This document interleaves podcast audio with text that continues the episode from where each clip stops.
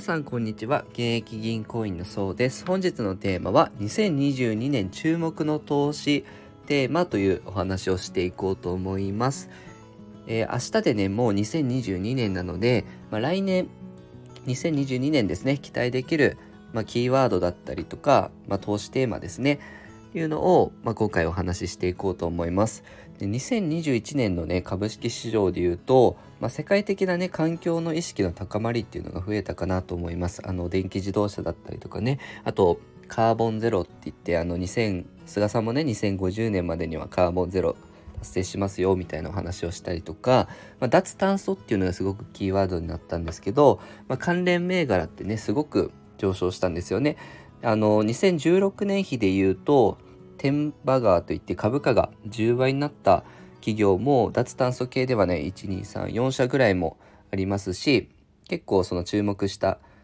ねテーマだったのかなと。ただカーボンゼロですね。あの達成するためにはやっぱり長期的な投資必要になってくると思うので、まあ、まだまだあの脱炭素っていうのもねあの注目されているのかなと思うんですがその次に他にそういう脱炭素みたいな、えー、注目が集まりそうなテーマって何なのかっていうことですね。それをお話ししていこうと思います。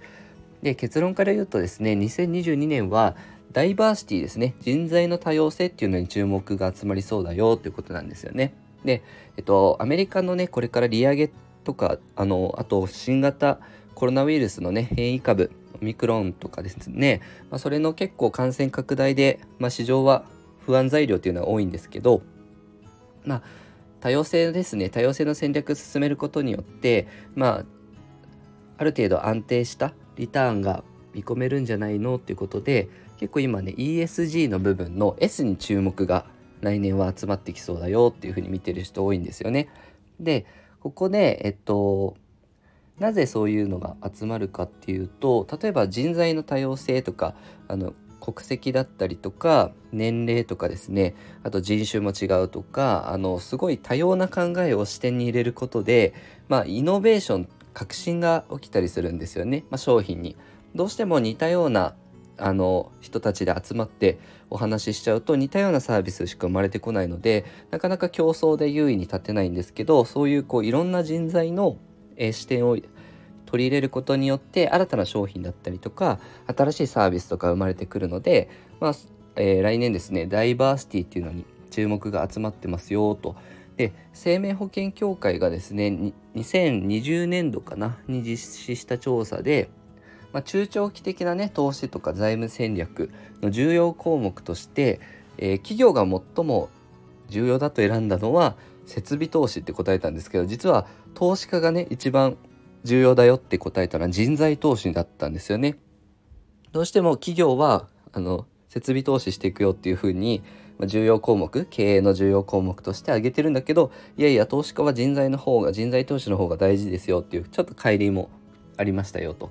で、えっと、実際にもうすでにダイバーシティ進めてる企業の株価って実は上がってきてまして例えば突版印刷とかね20、えー、11月月比で見ると25%上昇していたりとかコニーカミノルタとかもね11%高あとセブンアイ・ホールディングスなんかも10%、えー、以上上昇してますよと。で日経平均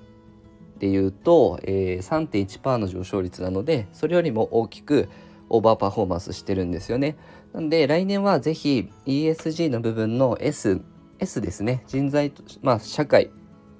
環境社会企業統治統治の S の方にも注目が集まりそうなので是非自分がこう買おうとしてる銘柄はちゃんとダイバーシティとかそういうことも考えてるのかなっていうのを視点に入れてあの銘柄選択してみていただければなと思います、えー、このように資産運用に役立つ情報を定期的に配信してますのでよかったらチャンネルの方フォローよろしくお願いいたします。本日もご視聴いただきありがとうございました。